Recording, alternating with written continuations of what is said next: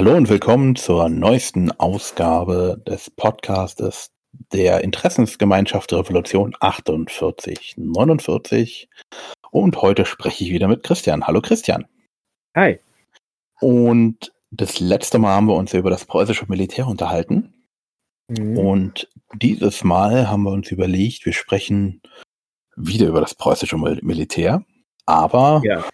Über den einfachen Soldaten. Was hat er denn getan, um wenn er im Quartier war, wenn er im Lager war und halt nicht marschiert ist, nicht auf Wache stehen musste oder gedrillt hat, mussten die jeden Tag drillen?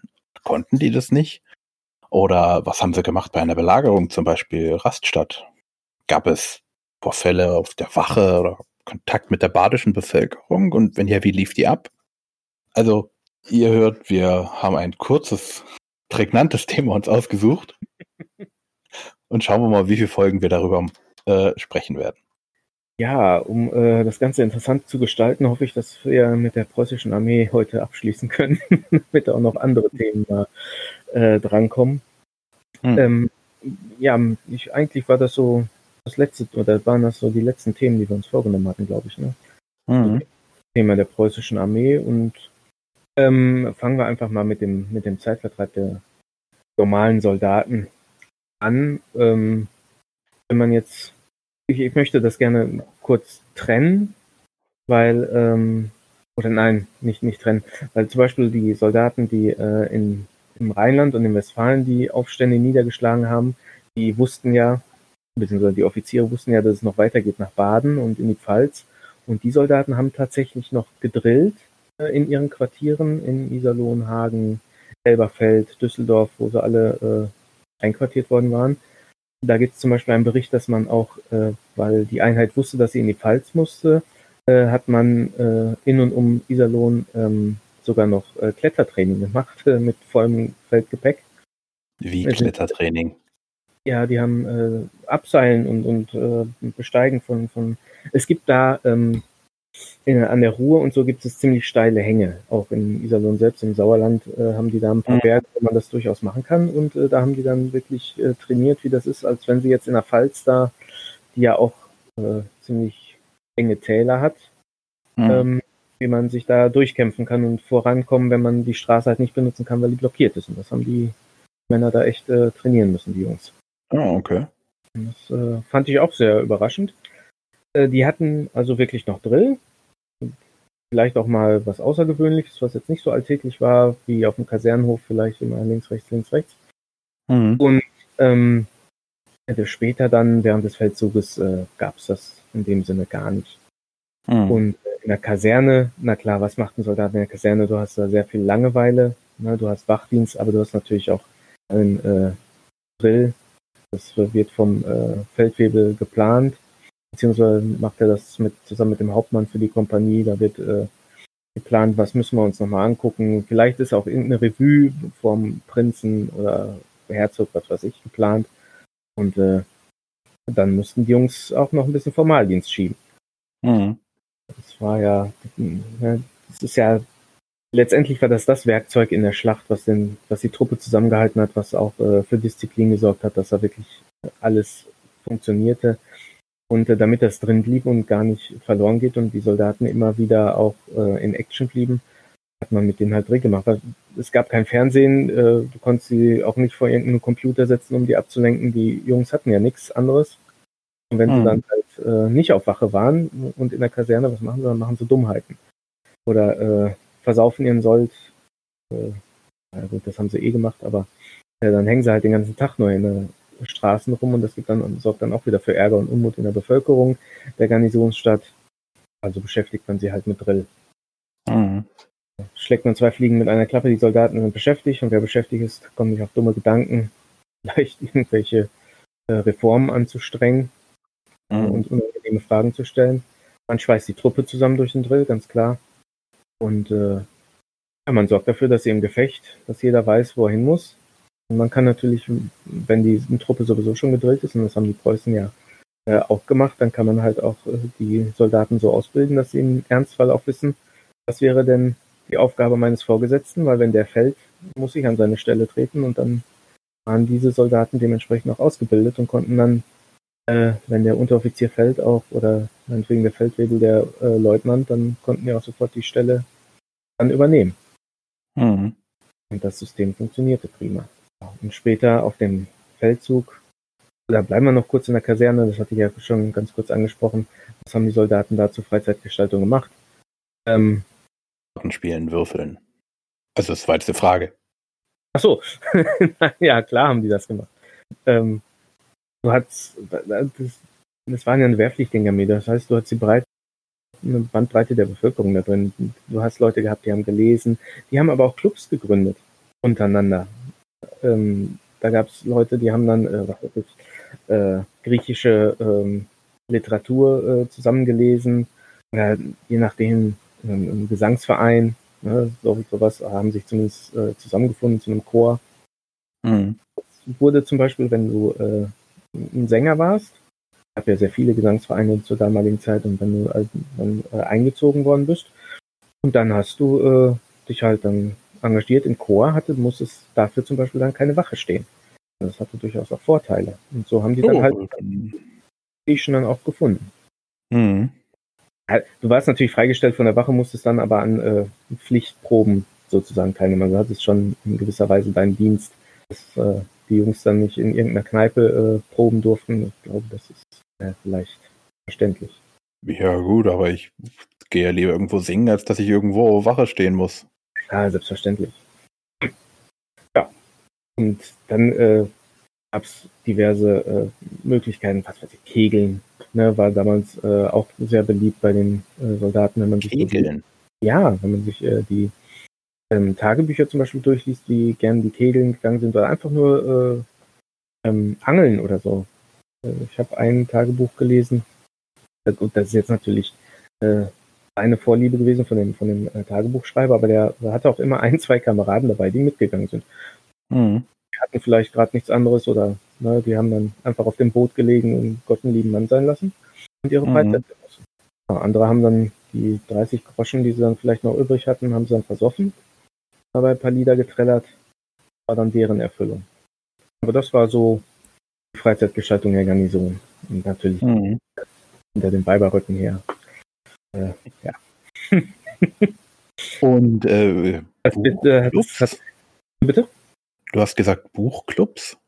Ja, ich, ich persönlich glaube zwar, dass das äh, eher bei den Offizieren der Fall war ähm, und vielleicht auch äh, Unteroffiziere rekrutierten sich ja auch aus dem Mannschaftsstand. Ich glaube, das war bei den Mannschaften nicht so weit verbreitet, aber äh, die Offiziere sind auch Soldaten und gehören zum Militär, also können wir auch ruhig über die sprechen.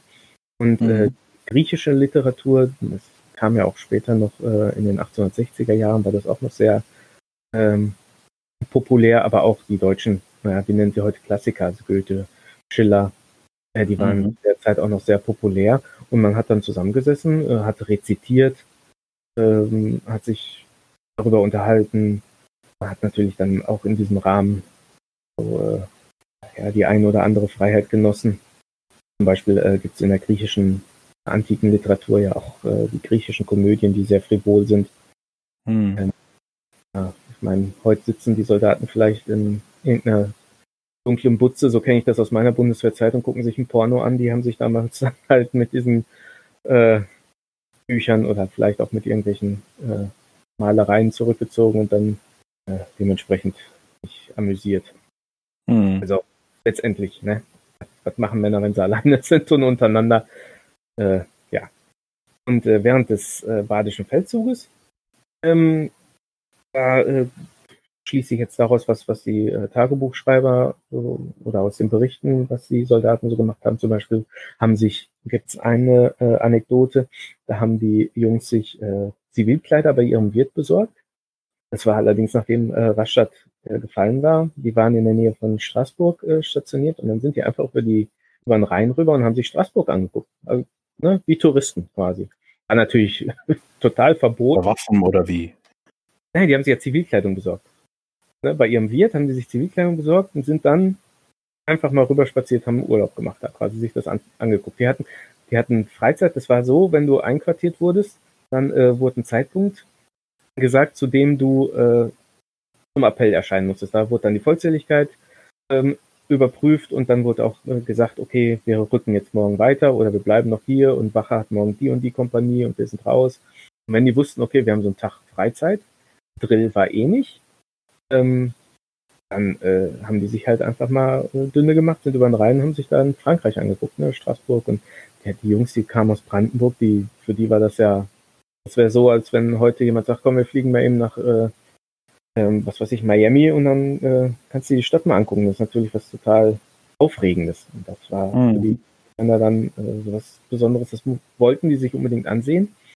Äh, ist natürlich gut gegangen, wenn das jetzt noch, ich sag mal, unter äh, Feindeinwirkung passiert wäre und äh, die Garnison hätte dann plötzlich ausrücken müssen und Generalmarsch wird geschlagen, die Jungs sind nicht da, sind sie Deserteure im Krieg, ja, stehen sie zack an der Mauer. Das, äh, mhm. Das Risiko sind die scheinbar leichtfertig eingegangen, weil sie sich sicher waren, dass eh nichts passiert. Also finde ich interessant. Ähm, wieder andere, wie ich schon sagte, mit dem Angeln, die haben das da, also der Tagebuchschreiber führt das natürlich fort und der äh, macht das dann später in Baden genauso. Ein anderer geht, das war allerdings während der äh, Belagerung von Rastatt, da ist der, da hatten die das Wasser angestaut, damit äh, Rastatt die Mühlen zum Beispiel nicht mehr benutzen kann, um das Getreide zu mahlen, damit die, um die auszuhungern. Dadurch mhm. entstand dann natürlich Überschwemmung und da ist er dann baden gegangen.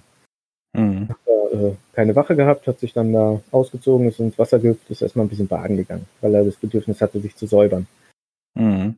Wenn ich das so lese, also haben die oder müssen die sehr viel in Anführungszeichen Freizeit gehabt haben, die sie dann einfach irgendwie versucht haben totzuschlagen.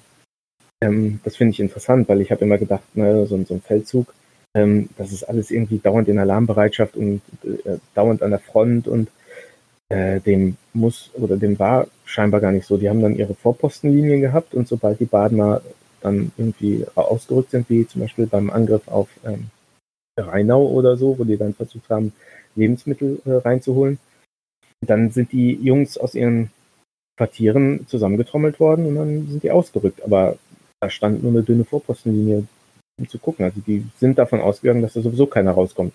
So ist mein Eindruck gewesen. Mhm.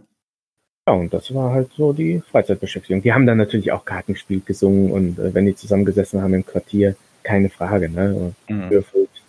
Ähm, war denn so, so, so Kartenspielen oder so, war das verboten oder Würfeln? Jein. Damals das ist auch wieder so ein, das wird, also ich kenne diese äh, Schilderung aus dem amerikanischen Bürgerkrieg, da wird, wird das sehr oft thematisiert, aber es gibt auch äh, ein, ähm, einen Autor, der schreibt das über die Badische Revolution, dass vor dem Gefecht die ganzen Kartenspiele und Würfel weggeschmissen werden, weil das eigentlich Teufelzeug ist und man somit, wenn man fällt, ne, nicht äh, vor den Herren treten möchte. Mhm. Äh, diese Barriere war eher da. Ich meine, die Offiziere, die haben um Geld äh, Karten gespielt das war damals noch ganz anders. Das war, also es war nicht verboten. Was natürlich nicht so gern gesehen worden war, wenn die Offiziere Schulden gemacht haben. Deswegen, das war durchaus auch ein Grund, weswegen sie in Anführungszeichen gefeuert werden konnten. Also es wurde ihnen dann nahegelegt, bei zu viel Schulden dann äh, das Amt niederzulegen und auch mhm. der Armee äh, und die Armee zu verlassen. Da gab es dann später sogar richtige Formbriefe für. Da gab es dann so Heftchen, die wurden an die Offiziere verkauft und äh, da konntest du dann ähm, äh, wenn du dann, was weiß ich, Major warst, dann konntest du dieses Heft kaufen und warst nicht wortgewandt, dann konntest du halt den Text, der da drin stand, übernehmen für dein Schreiben an deinen Leutnant oder wen auch immer du da abmahnen wolltest, weil er dann so viel Schulden hat, dass er dann doch bitte die Armee verlassen soll. Finde ich auch interessant, dass es so Zettelchen oder so, so Büchchen gab. Ja, so mhm. haben sie sich dann beholfen. Wie gesagt, äh, ja, das würde ich so zur Freizeitgestaltung erzählen wollen. Ja gut, dann äh, sind wir schon fertig. Dann äh, schönen Tag, schön, schöne Woche und bis zum nächsten Mal. Alles klar. ähm, ähm, lass uns noch äh, dann eben die, die Wache, äh, was so auf Wache passiert. Hm, vorher hätte ich nochmal eine Frage. Ähm, es waren ja auch viele, ähm, die waren ja alle für länger verpflichtet, die da in den Feldzügen waren, oder? Nee. Das waren ganz normale Wehrpflichtige. Das hatten wir ja schon, ich glaube, im ersten Teil direkt schon ja, ja, also die, die Wehrpflicht, aber wie lange, wie lange waren die nochmal dann wehrpflichtig? Zwei Jahre. Ja, ist ja schon lange. Aber die, ja, aber die haben ja auch zum Beispiel Reservisten einbezogen. Also du hattest ja diese vier Jahre, die du beim Linienmilitär stehen musstest, mhm. bei, der, äh, bei der Truppe und zwei davon in der Reserve. Und als mhm. wir in Baden äh, mobil gemacht haben, Da haben die dann äh, natürlich die, die sowieso gerade beim in der Linie standen und die Reservisten haben sie auch noch wieder geholt. Und Landwehrsoldaten waren ja auch dabei. Mhm. Aber äh, äh, im, im Linienmilitär, die, die waren schon ein paar Jahre, also zumindest ein Jahr dabei, die, die, die waren drin in der Materie, sagen wir so. Mhm. keine Rekruten. Gab es dann auch Fortbildungen dann für die oder so? Oder so von wegen äh, Schreinerlehre oder so? Nein, wenn du ganz normal wehrpflichtig warst, du wurdest ja mit 20 eingezogen. Das heißt, eigentlich äh, hätte jeder schon einen Beruf erlernen können. Die haben ja mit, mit, was weiß ich, 12, 13 Jahren haben die ja ihre Lehre angefangen damals. Hm. Dann kamen die Wanderjahre und wenn, als sie dann wirklich hätten anfangen können zu arbeiten und Kohle zu machen, mussten sie ja zum Militär. Das war ja der, der Kritikpunkt, den die jungen Männer dann immer hatten. Mhm. Wenn die besten Jahre kommen, ne, dann muss ich weg. Was aber äh, war, wenn du ähm, Unteroffizier, du konntest dich dann, du konntest ja kapitulieren, hieß das. Du hast dich dann weiter verpflichtet, um Unteroffizier zu werden. Oder Obergefreiter zum Beispiel. Und dann mhm. äh, bekamst du die Möglichkeit, äh, in eine Behörde zu wechseln. Also Bahnbehörde, Post, Polizei. Und äh, da hast du dann drei Monate äh, Probezeit bei der Behörde bekommen, wurde aber noch vom Militär bezahlt, so eine Übergangsregelung quasi. Ah, Gibt es ja heute noch. Ja, genau. Nur halt kürzer. Heute ist das ja teilweise ein halbes Jahr oder ein Jahr, je nachdem, wie lange mhm. du dienst. Und damals war das halt auf drei Monate begrenzt und du konntest dann halt, wurdest dann halt vermittelt an eine Behörde, die hat dich testen können quasi. Hat dann mhm. gesagt, ja, okay, den übernehmen wir. Und du konntest dann vom Militär direkt äh, übergehen in den Staatsdienst. Mhm. Für die damalige Zeit, finde ich, ist das schon eine tolle Sache gewesen. Ja. Aber es war jetzt nicht so, dass du auf, auf im Feldzug oder wenn du irgendwo in der, in der einkaserniert warst, dass du dann irgendwie noch gelernt hast für irgendwas, was du später gebrauchen könntest. Vom Militär aus nicht, ne. Also ich habe es nicht gelesen. Ich will nicht sagen, dass es das vielleicht nicht gegeben hat, äh, aber ne. Es gab äh, gewisse äh, Pensionskassen, wo man hätte freiwillig einzahlen können. Auch äh, Unteroffiziere haben das äh, gemacht und Feldwebel. Mhm. Aber der, der einfache Soldat, der in der Kaserne hätte, in Friedenszeiten hätte er vielleicht sogar die Zeit dafür gehabt, aber ich glaube nicht das Geld. Hm. Er hat es nicht bezahlt und der hat ja gerade mal ein paar Groschen nur über, da konnte er, wie gesagt, mal kegeln gehen und Bier trinken, sowas oder Mädchen ausführen mal für einen, für einen Tag. Aber äh, hm. große Sprünge war da nicht. Haben die dann, ähm, wenn die jetzt beim Kegeln waren, haben die dann das alles selber dann geschnitzt noch oder gab es das schon so? Nein, das, das gab schon richtige Kegelbahnen. Ähm, das waren äh, meistens an äh, äh, Anbauten. Das hatten wir mal, als wir in dem Freilichtmuseum von Ackershofen waren. Da ist eine, ja. Erinnerst du dich, so eine lange Bahn mit einer überdacht und da saßen hinterher ein paar Jungs, die haben sich da ein paar Pfennige verdient. Mhm und äh, die Kegel halt immer aufgestellt. Und die haben die dann über eine, über eine äh, Bahn wieder zurückgerollt. Ah. Dann haben die das gemacht. Und die Soldaten, die haben dann halt eine Bahn gemietet, wie, wie das, eigentlich wie du es heute auch machst.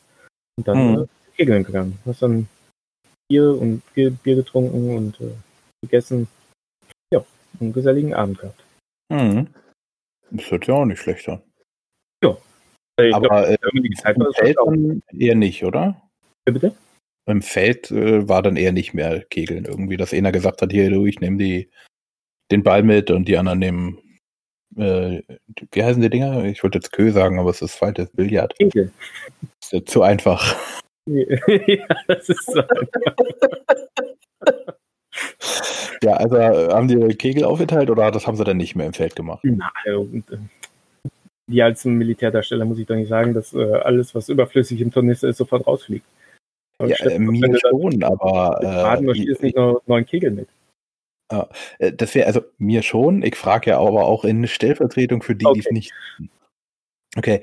Und ähm, andere sportliche Aktivitäten, keine Ahnung, ähm, im Bürgerkrieg machen sie also Baseball und so. Gab es denn da in Deutschland irgendwie was? Haben die Fußball gespielt? Nee, Fußball gab es noch gar nicht. Das kam, äh, ich glaube, 1860, 70 erst aus England rüber. Ah, okay. Ähm, äh, Turnübungen waren vom Militär her ja schon äh, eingeführt, sag ich mal. Kann man eingeführt sagen, ja. Mhm.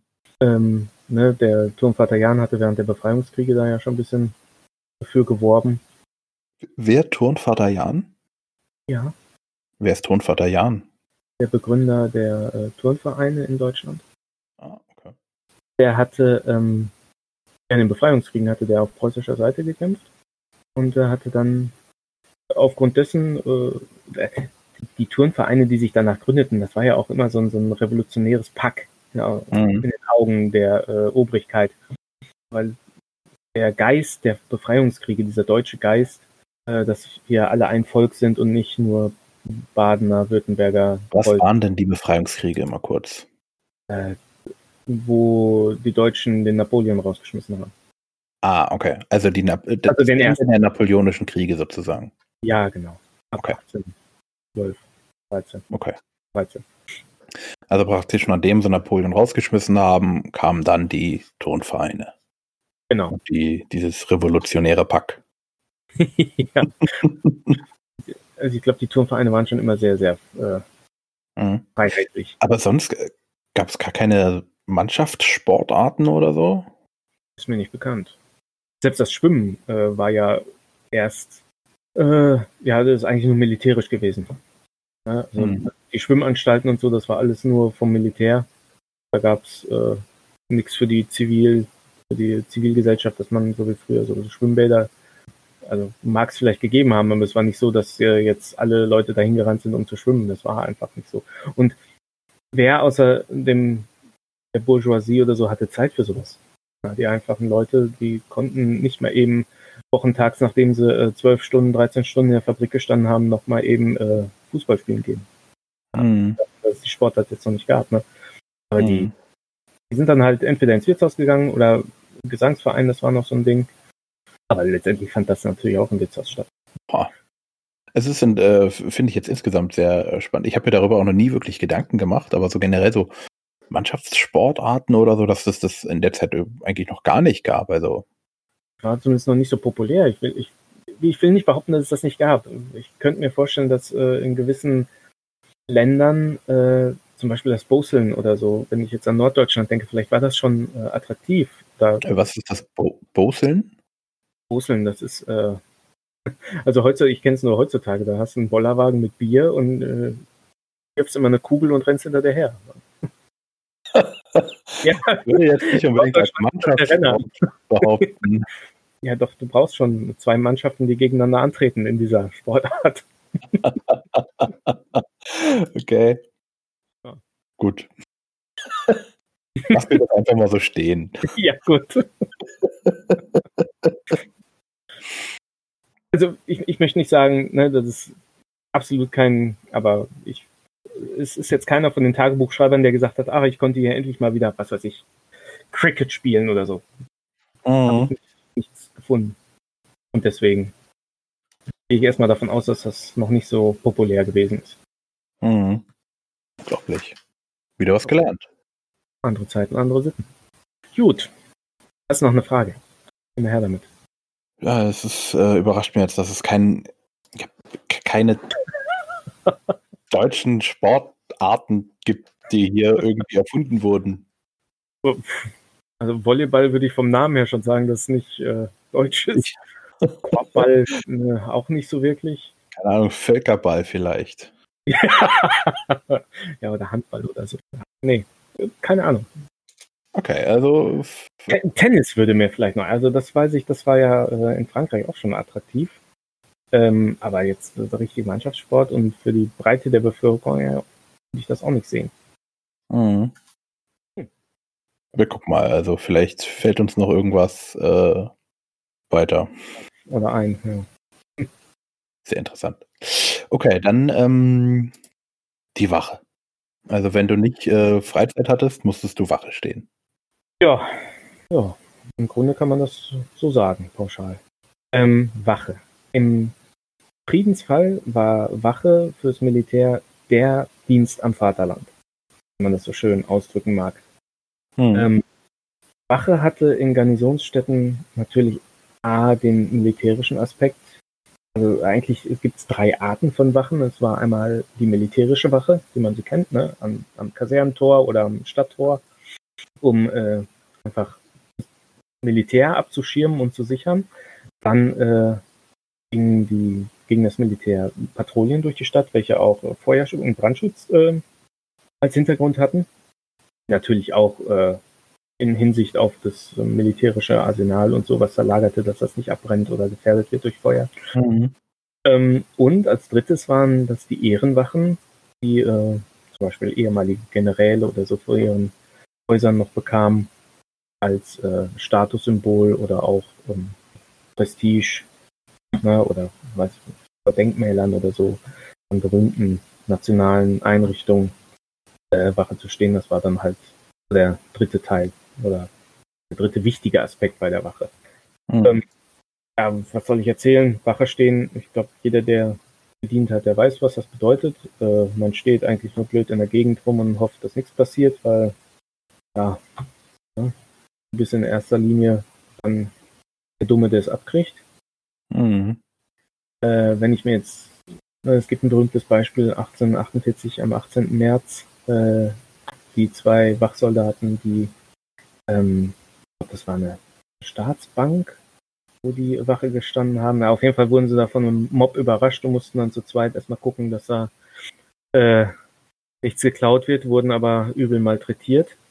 Und äh, genau so eine Geschichte gibt es auch aus Baden.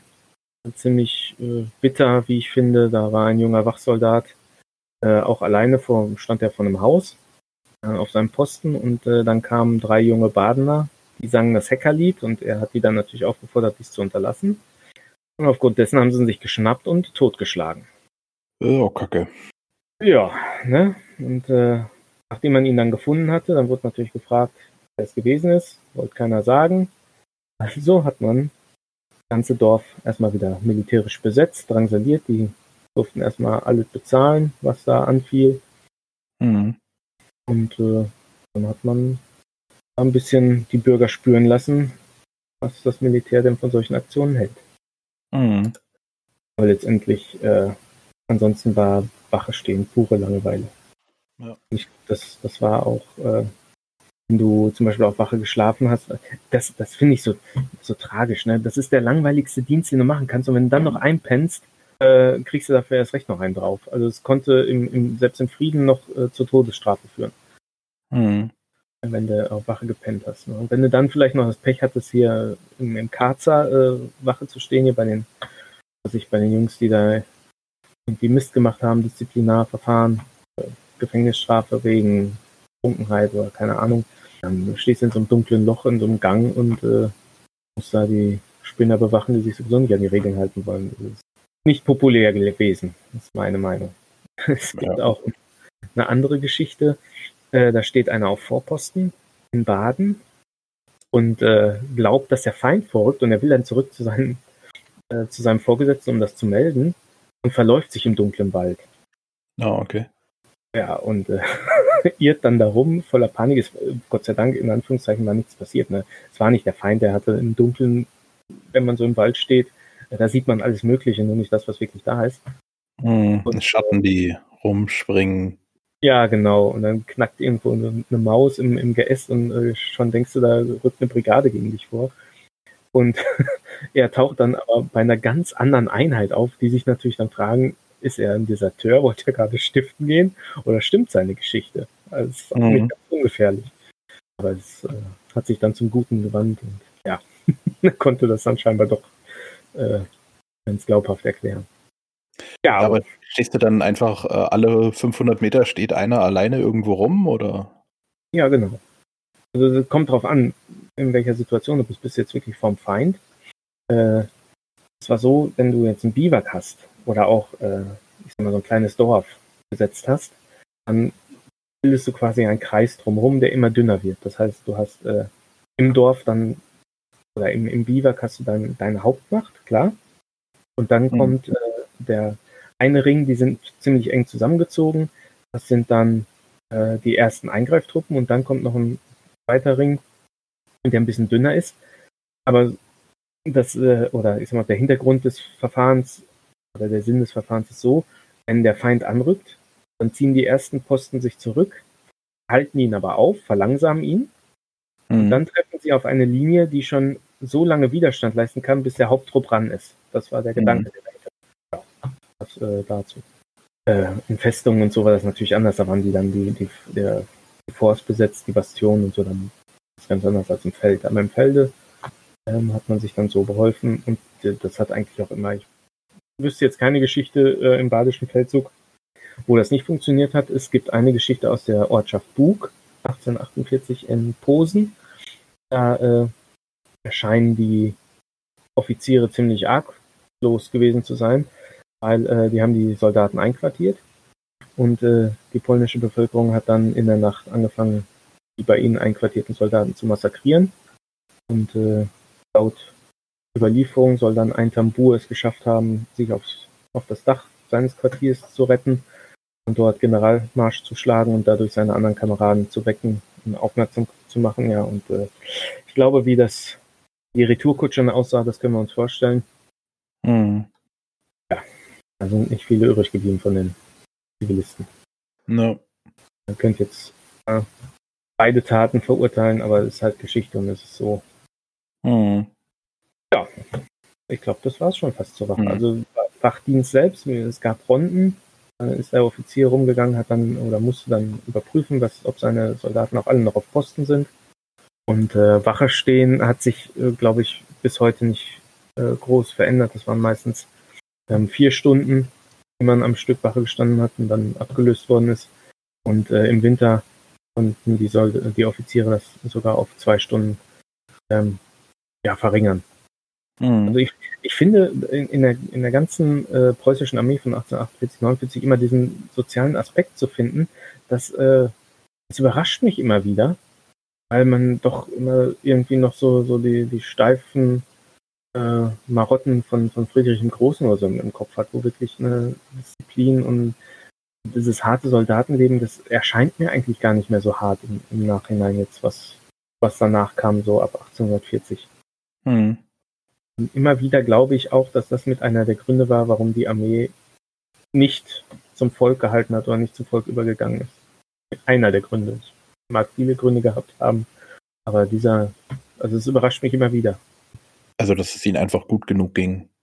Ja, also, dass man, dass man damals schon versucht hat, den Soldaten, dass das, das Soldatenleben auch so ein bisschen irgendwie an das Zivilleben anzugleichen.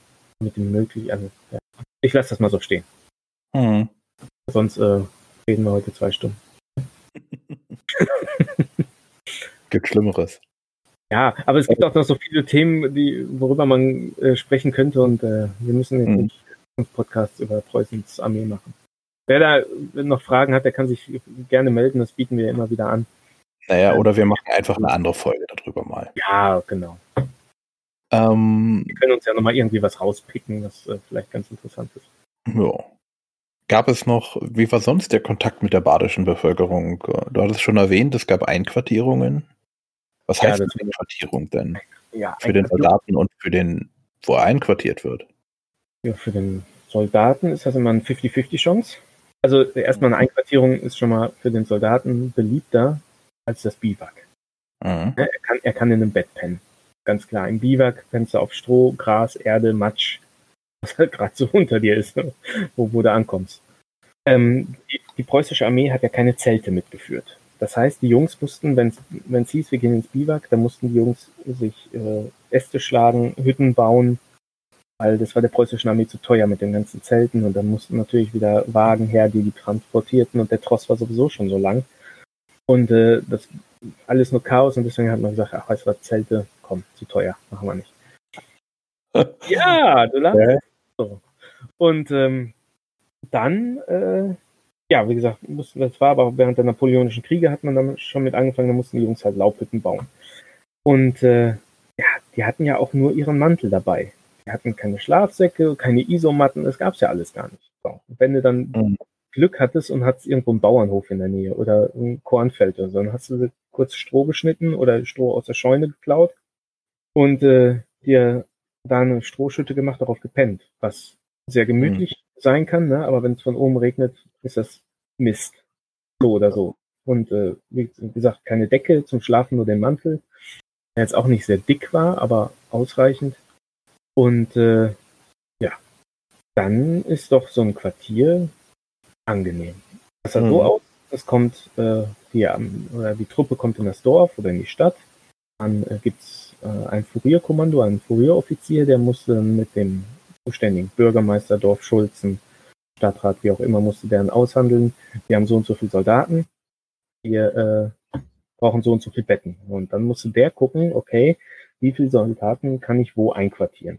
Mhm. Wenn das jetzt in Friedenszeiten ist, wenn die in Preußen zum Beispiel auf Manöver waren und es sollte irgendwo einquartiert werden, war das natürlich angenehmer für die Bevölkerung, als wenn es in Kriegszeiten ist. In Kriegszeiten, also in Friedenszeiten wird natürlich geguckt, dass man die Bevölkerung, dass man der Bevölkerung auf Schlips tritt. Das heißt, ich habe ein Bataillon, das verteile ich dann auf viele Orte, weil ich kann sie verteilen. Das sind die sogenannten weiten äh, äh, Einquartierungen, die weiten äh, Kantonierungen. Äh, da kann ich, da, da, muss ich meine Soldaten nicht beieinander halten. Aber in Baden war es natürlich so, da kam ein ganzes Bataillon in ein Dorf. Also ein Bataillon sind fast 1000 Mann. So ein Dorf von, was weiß ich, 20 Häusern. Ja, wie soll ich da 1000 Soldaten unterkriegen? Das heißt, die Offiziere, die gingen schon mal in das, wenn dann Privatier wohnte oder ein Großgrundbesitzer oder so, gingen die schon mal alle bei ihm rein. Und die anderen Soldaten wurden dann so verteilt, dass die in Anführungszeichen schlimmsten Demokraten erstmal die meisten bekamen. Okay. Als Strafe. Ne? Und dann wurde geguckt. Es musste natürlich die Armee oder der Furieroffizier musste natürlich auch gucken, dass jetzt nicht die Soldaten bei den Ärmsten des Dorfes einquartiert wurden, weil wenn die Ärmsten nichts haben, kriegen die Soldaten auch nichts. Weil der Quartierwirt musste für das Essen und für alles andere für die Soldaten sorgen laut Vorschrift hatten die Soldaten Anrecht auf, was weiß ich, so und so viel Gramm Fleisch, so und so viel Gemüse etc. pp. Mhm. Äh, um die Leute für den Aufstand zu bestrafen oder in Kriegszeiten, wenn die jetzt zum Beispiel in Frankreich einmarschiert sind und ne, der Feind besiegt und bestraft und äh, ausgeplündert werden. Aber bleiben wir in Baden, also um den Feind zu bestrafen, die Demokraten. Und für die Preußen waren die Badener erstmal alle Demokraten. Ähm, mussten die auch dafür bluten. Das heißt, die Reichsten und ne, bekamen dann die Offiziere alle einquartiert und durften für die das ganze Essen machen. Ja, wenn die jetzt bei mir einquartiert werden, die Soldaten, dann will ich natürlich nicht denen einfach nur einen Brotkrumen hingehen, weil dann sind die sauer. Und dann fangen die an, bei mir im Haus rumzusuchen und in den Weinkeller zu stürmen, meine Weinfässer alle zu zerschlagen und auszutrinken, etc. Also gucke ich ja, dass ich die möglichst bei Laune halte. Ja, dafür plündere ich dann aber meine eigene äh, Speisekammer. Und so ging es den in Abstufung ärmeren Leuten dann natürlich nicht anders. Der, der äh, ähm, Schreinermeister des Dorfes oder so, der hat es vielleicht noch ein bisschen besser gehabt als äh, der Tagelöhner oder Landarbeiter. Ähm, mhm. Und äh, wenn der sage, okay, ich habe jetzt hier den verpflegt und dann ähm, hat mir dann die, die Armee das Geld gegeben oder? Äh, in Friedenszeiten war das so, dann hat der äh, es gab dann einen Quartierältesten. Mhm. Der wurde bestimmt und der musste dann mit dem Wirt abrechnen. Das heißt, er hat dann, äh, der Wirt hat eine Rechnung aufgestellt. Ich habe, was weiß ich, so und so viel Schnitzel und so und so viel Pommes gemacht für die Jungs. Jetzt, mhm. ne, jetzt vereinfacht gesagt. Und äh, hat das dann aufgeschrieben und der äh, Quartierälteste, also der älteste oder der ranghöchste Soldat des Quartiers, der hat dann geguckt, ja stimmt, das haben wir bekommen, hat das dann unterschrieben ihm also quittiert und damit konnte dann der Wirt, der Quartierwirt konnte dann zum Stadtrat gehen, das eine und der musste das dann erstmal aus der Stadtratskasse oder aus der Stadtkasse bezahlen und hat das dann hinterher von der Armee dann zurückgefordert. Mhm. In Kriegszeiten haben die nichts gekriegt. Da durften, das ging ja alles auf deren Kosten. Ja, also im Baden, die durften das alles aus eigener Tasche bezahlen. Wenn mhm. sie Pech hatten, waren vorher die, die, Baden, die badische äh, Armee da und hat äh, auf, äh, ja, ja, auf äh, Quittungsschein, aber dafür haben die ja auch nichts gekriegt. Die haben dann eine mhm. Quittung mhm. geschrieben und sind dann, ja, und der hat gesagt, ja, tut mir leid. Und am nächsten Tag sind sie wieder hingegangen, da hat er gesagt, ja, tut mir leid, jetzt sind die Preußen halt sowieso nicht. Mhm. Ja, durfte die Preußen auch noch durchfüttern mit dem letzten, was er vorher in Baden dann versteckt hast. Ja, und was die Preußen dann gefressen haben, halt weg.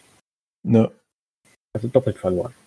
Aber so hat man dann halt das Volk dafür bestraft, dass es sich gegen den Großherzog aufgelehnt hat. Und das haben die in der Pfalz auch nicht anders gemacht. Also. Mhm. Wobei da die, die Bayern einmarschiert sind, das waren ja quasi dann die, die heimischen Truppen, also die Preußen sind ja nur durch die Pfalz durch, haben die äh, vor sich hergetrieben, die Insurgenten. Und äh, der Turn und Taxis ist mit seinem bayerischen Chor ja dann später in die Pfalz marschiert. Mhm. Wenige Tage nur drauf und äh, dann für Ruhe und Ordnung gesorgt. Aber ich denke mal, die Jungs äh, werden das genauso oder ähnlich gehandhabt haben wie die Preußen. Mhm. Ja. Also selbst wenn du gar nicht rebelliert hast, hast du trotzdem die Arschkarte gehabt, weil du dann die ganzen Leute äh, durchfüttern musstest. Wer auch genau. Immer. Ja, ja.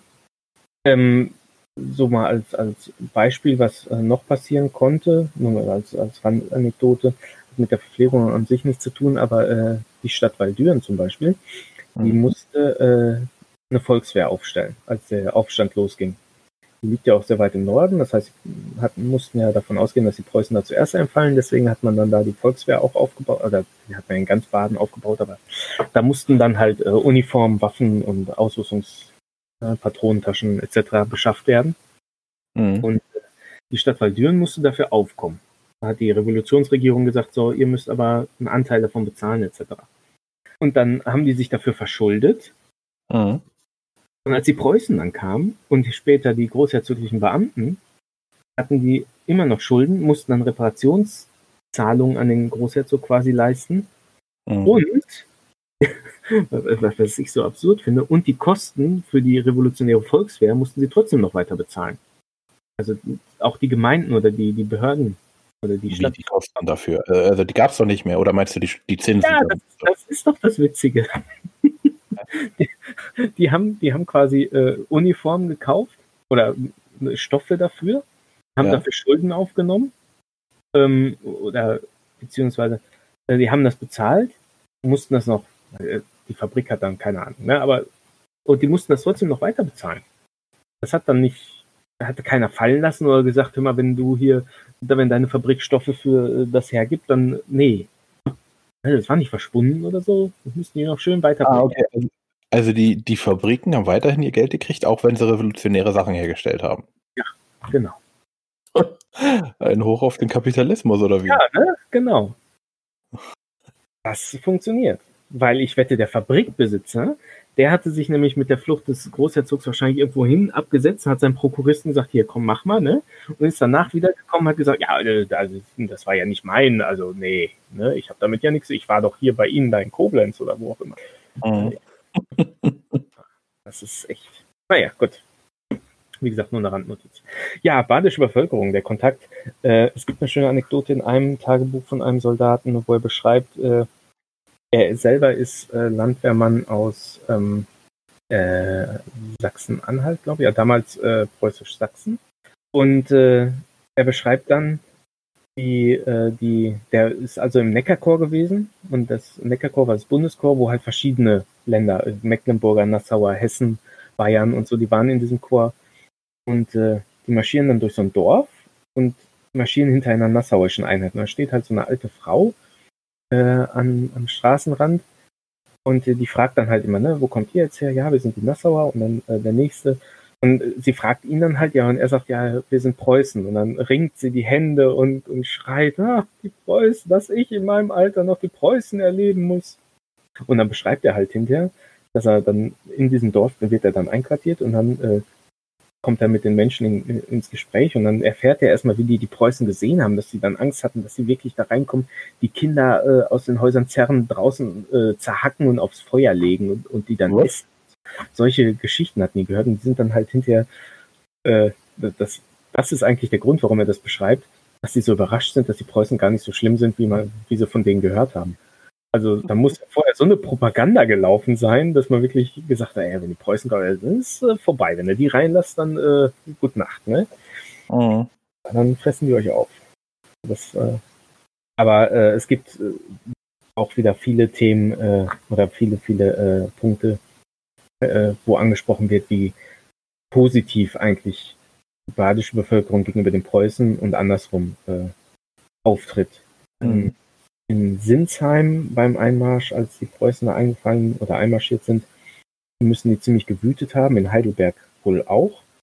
Und äh, da ist auch wieder so eine Begegnung, ähm, da kommt der Tagebuchschreiber, der berichtet halt, der Chronist, der in eine Straße geht, wo wirklich die Möbel aus den Fenstern geschmissen werden, die Leute aus den Häusern gezerrt und verprügelt und äh, mit den Bajonetten malträtiert werden. Und da ist dann, geht er halt in so einen Krämerladen, weil er äh, unbedingt Schreibpapier braucht, weil er nach Hause schreiben möchte.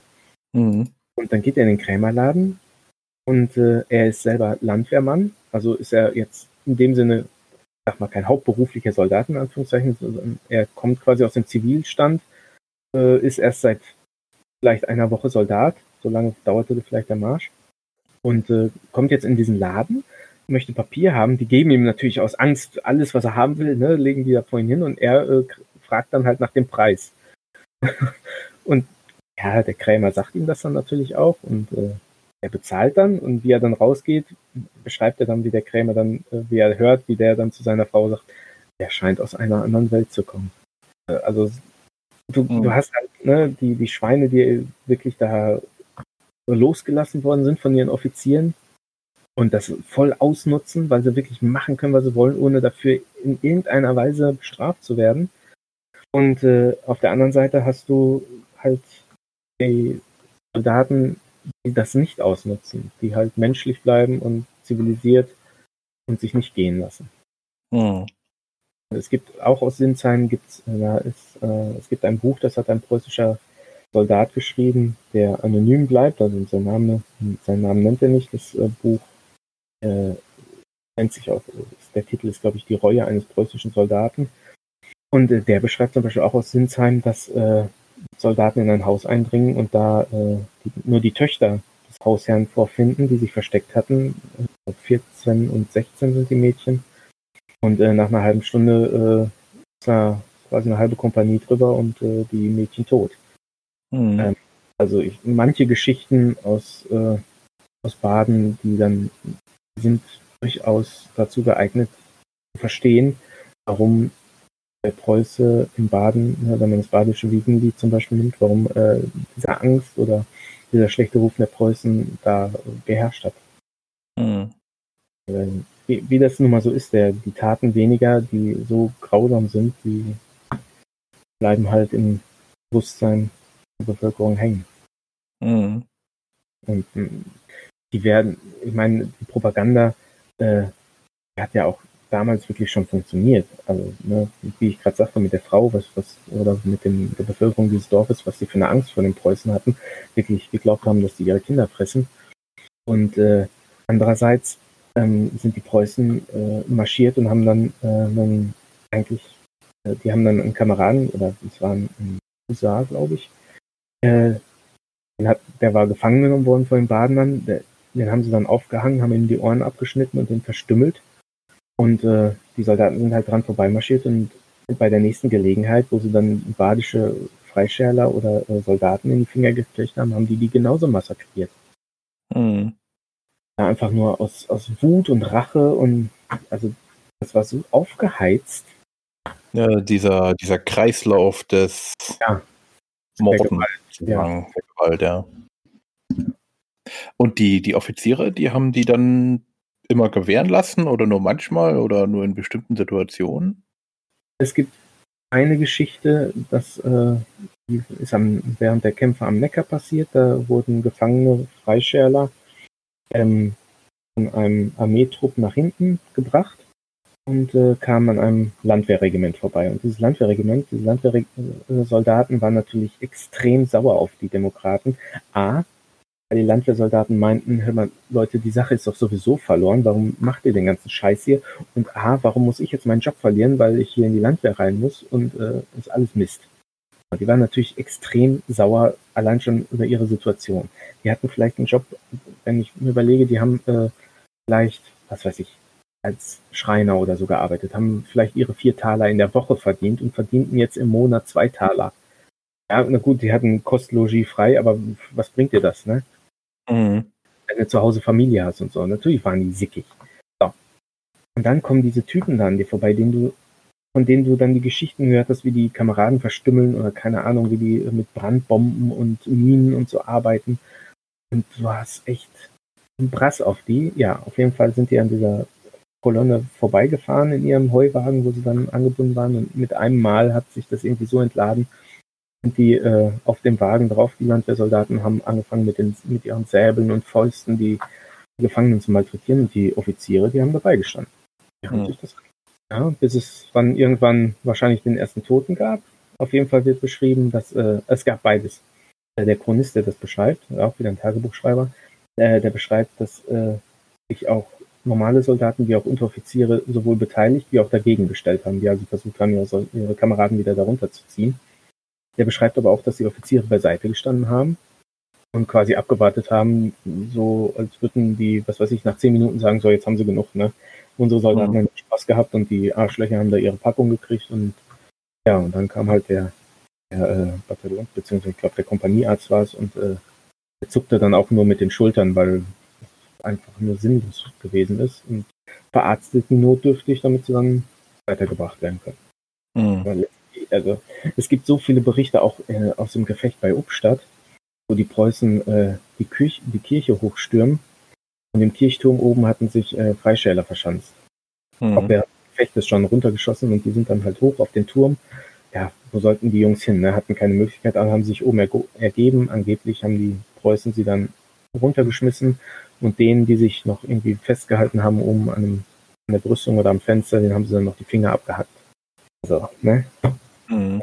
Da, wurde nichts nichts geschenkt. Andersrum äh, gibt es Berichte ähm, von preußischen Wachposten oder so, die aufgebracht worden sind, die dann auch am nächsten Morgen verstümmelt vorgefunden wurden. Äh, die einen hatten Angst vor den Preußen und wussten, wenn ich die jetzt nicht abmurkse, dann äh, fressen die meine Kinder und die anderen hatten gerade ihre Existenz verloren oder durften wieder neu anfangen, wie auch immer, und mussten da jetzt in diesem blöden Krieg und war sowieso alles Mist und äh, die, die Motive an sich, ich glaube, die Zeit selbst war auch ein bisschen, man, man, kann das vielleicht gar nicht mehr so nachvollziehen.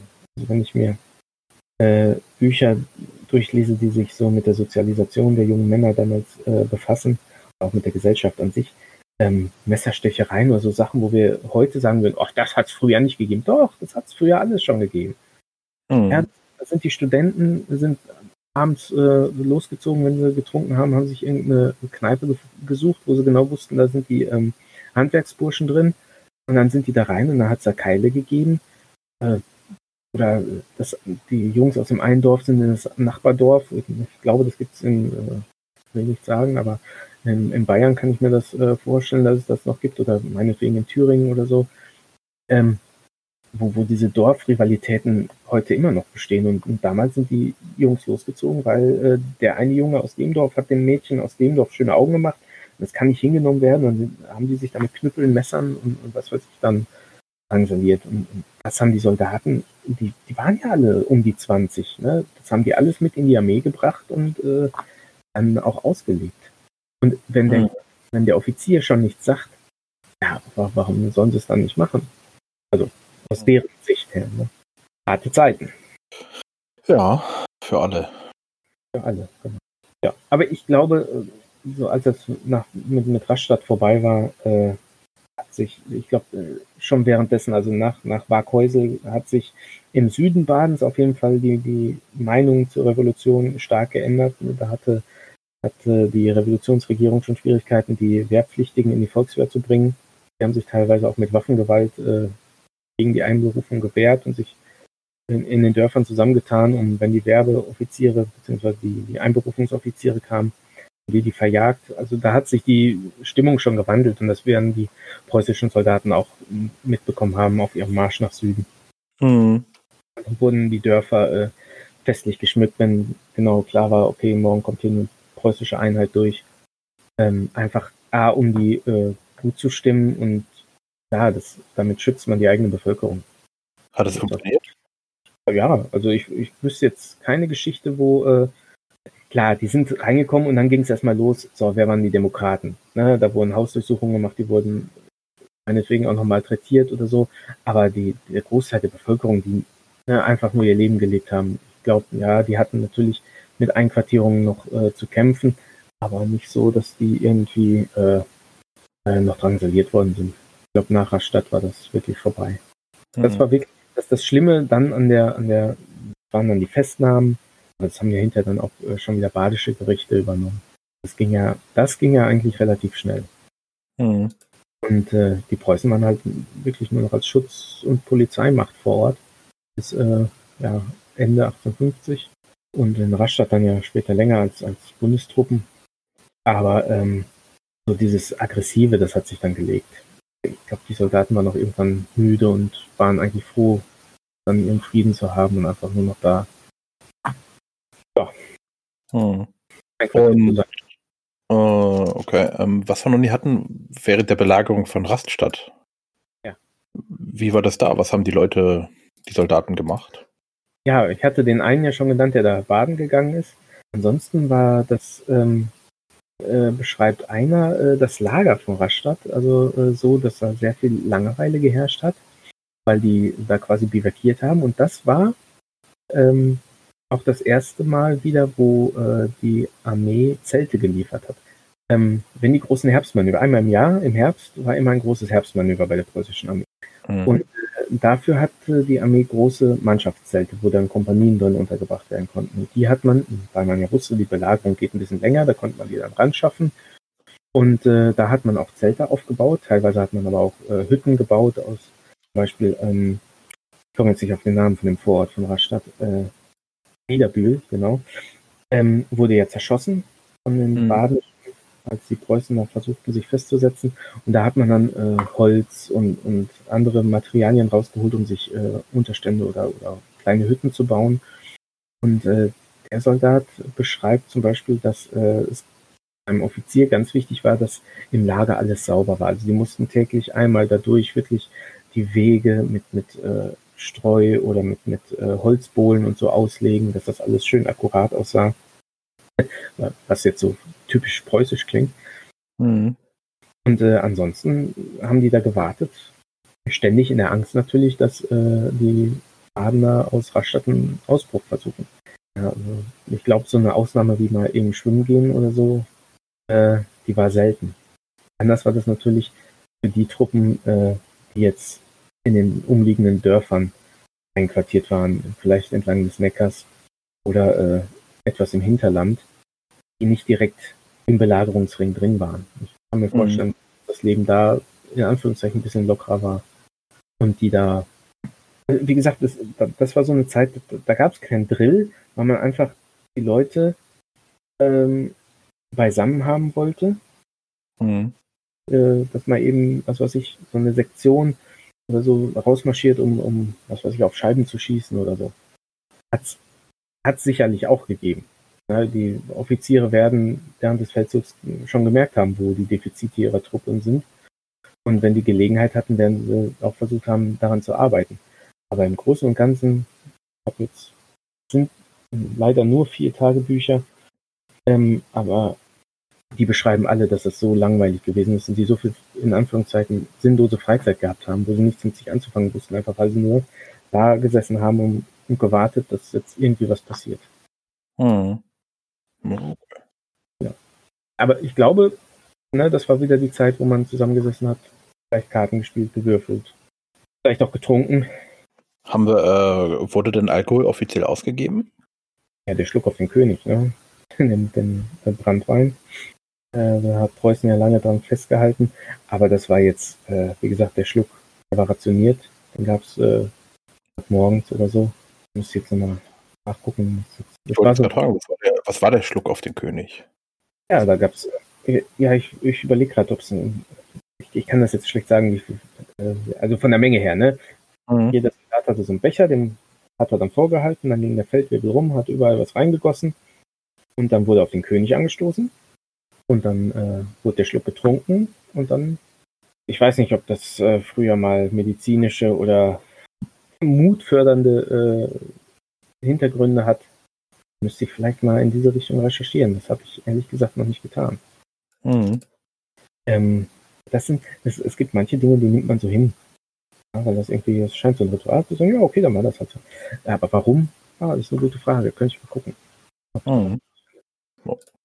Vielleicht sollte das äh, reinigen von innen, wenn man das morgens gekriegt hat oder so. Also vor der Schlacht könnte ich mir noch vorstellen, ne, dass Alkohol enthemmt, gibt ein bisschen Mut, macht den Soldaten ein bisschen leichtsinniger oder risikofreudiger oder bereiter. Äh, aber ja, ansonsten konnten die Soldaten natürlich äh, sich selbst was kaufen. Das Wasser an sich galt zu der Zeit ja eher als unrein, also Bier war eigentlich überall Grundnahrungsmittel. Mhm. Ja, der eine trank ein bisschen mehr, der andere ein bisschen weniger. Man muss halt nur gucken, dass man nicht aufgefallen ist. Ja. Aber es wurde jetzt nicht irgendwie offiziell dann ausgegeben, sondern halt nur dieser Schluck Brandwein einmal am Tag auf den König. Ja, genau. Und ich meine, das wird auch äh, in einem Tagebuch zumindest thematisiert, dass äh, die lange auf ihre äh, Ration gewartet haben und dann kommen Graupen, Brandwein und Fleisch. Also den werden sie definitiv noch bekommen haben, diesen Schluck. Aber äh, die hatten von ihrem Sold konnten die sich ja kaufen, was sie wollten. Warum dann Mhm. Das natürlich nicht in den Mengen. Aber äh, Wein zum Beispiel ist, glaube ich, im, im Baden auch damals schon viel getrunken worden und äh, auch überall vorhanden gewesen. Also man, man konnte drankommen. Und wenn du in, einer, in einem Land lebst, wo du dich sowieso nach Belieben bedienen kannst, dann nimmst du halt mal drei Flaschen oder fünf Fässer mit. Hm. Ja, ja, gut, fünf Fässer im Rucksack wird auch schwer, ne? Keine Kegel, aber Fässer Wein. Die werden ja mit der Zeit leichter, die Kegel nicht. Natürlich. okay. Ähm, Um, um, das, um, um das noch abzuschließen, also ich kenne keinen Bericht oder keine Geschichte, wo die, äh, wie man das aus späteren, auch, oder zumindest ich, ich kenne es jetzt aus dem amerikanischen Bürgerkrieg, wo die Soldaten sich da hingesetzt haben im Lager und dann einen aufgesetzt haben. Also ich glaube, dafür hatten die auch keine Zeit. So lange waren die nie an einem Ort. Ich will nicht, nicht sagen, dass sie es dann nicht versucht hätten, aber ich kenne keinen Bericht, wo das äh, geschehen ist. im, Im Bürgerkrieg hat man gehört, dass die Leute dann in den Gewehrläufen den Alkohol reingeschmuggelt haben. Ja, bei Preußen undenkbar. Warum? Ja, ich bitte dich. Also, wenn du da ein Ausrüstungsstück verloren hast, ne, dann konntest du ja schon quasi in den Knast gehen. Mhm. Ich behaupte, also ich äh, ähm, einen Richtfaden gelesen, eine Richtlinie, wonach äh, die Waffen alle zwei Tage äh, inspiziert werden sollten. Also wenn du dann da deinen Alkohol drin hast. Aber äh, es wäre auch nicht nötig gewesen, weil äh, A waren die Preußen in Anführungszeichen nicht so prüde wie die Amerikaner in Bezug auf Alkohol. Mhm. Und B, äh, du konntest ihn ja einfach in deinem Brotbeutel oder deinem Tornister so eine Flasche drin haben. Da hätte ja keiner was Mhm. gesagt. Ah, okay. Naja, dann. Und C, äh, mit so einem Schwarzpulverschmodder da, wenn du es nicht gereinigt hast, dann noch den Alkohol zu trinken, was nicht. Dröhnt vielleicht zweifach, keine Ahnung. Ich möchte es nicht ausprobieren. Nee, irgendwie nicht so richtig, ne? Geil. Jo, sind wir schon wieder fast so lange wie bei den anderen Teilen, siehst du? Aber wir haben es vielleicht mal abgeschlossen. Ich weiß nicht, ob noch Ja. was kommt. Äh, was mir da einfällt, so äh, Preußen und Westfalen, da gab es einen, einen YouTube-Kanal. Mhm, ich glaube vom, vom Landesverband. Genau. Der ist ganz Mhm. interessant. Ähm, so zum Thema auch, wie sich Preußen dann zusammengefügt haben. Das ist zeitlich etwas später. Es war dann 72, glaube ich, oder? Es war ja nach dem 71er Feldzug. Genau, also wir trinken, glaube ich, schon alle auf den Kaiser, also es muss auf jeden Fall danach sein. Ja. Ähm, wir packen es mal in die, in die Podcast-Beschreibung. Ähm, die Uniformen sind noch ähnlich. Oder sie ziehen zumindest fast so aus wie die, die ihr 48er anhabt, oder? Ja, fast. Äh, Kleine Akzente sind anders. Ja, der, der Kragen zum Beispiel, der Rockschoß, ne? also beim, beim, allein beim Rock, die, der Helm ist niedriger schon, Allein beim Rock der Helm ist niedriger. der Kragen und der Rock beim, also der Schoß beim Rock meine ich. Und der Helm Ja. ist auch niedriger, okay, ja. Also der, der Kragen ist durchgehend rot, Mhm. 1840, 49 hat er noch die roten Patten, war eigentlich blau. Hm. Und der Schoß äh, war damals noch geschlossen, hatte keinen Schlitz. Nur, äh, ich glaube, die Ärmel sind 1870 auch schon weiter. Das sind so kleine Mhm. Nuancen, die wahrscheinlich keinem auffallen, der nicht so ein Reenactor-Freak ist wie wir.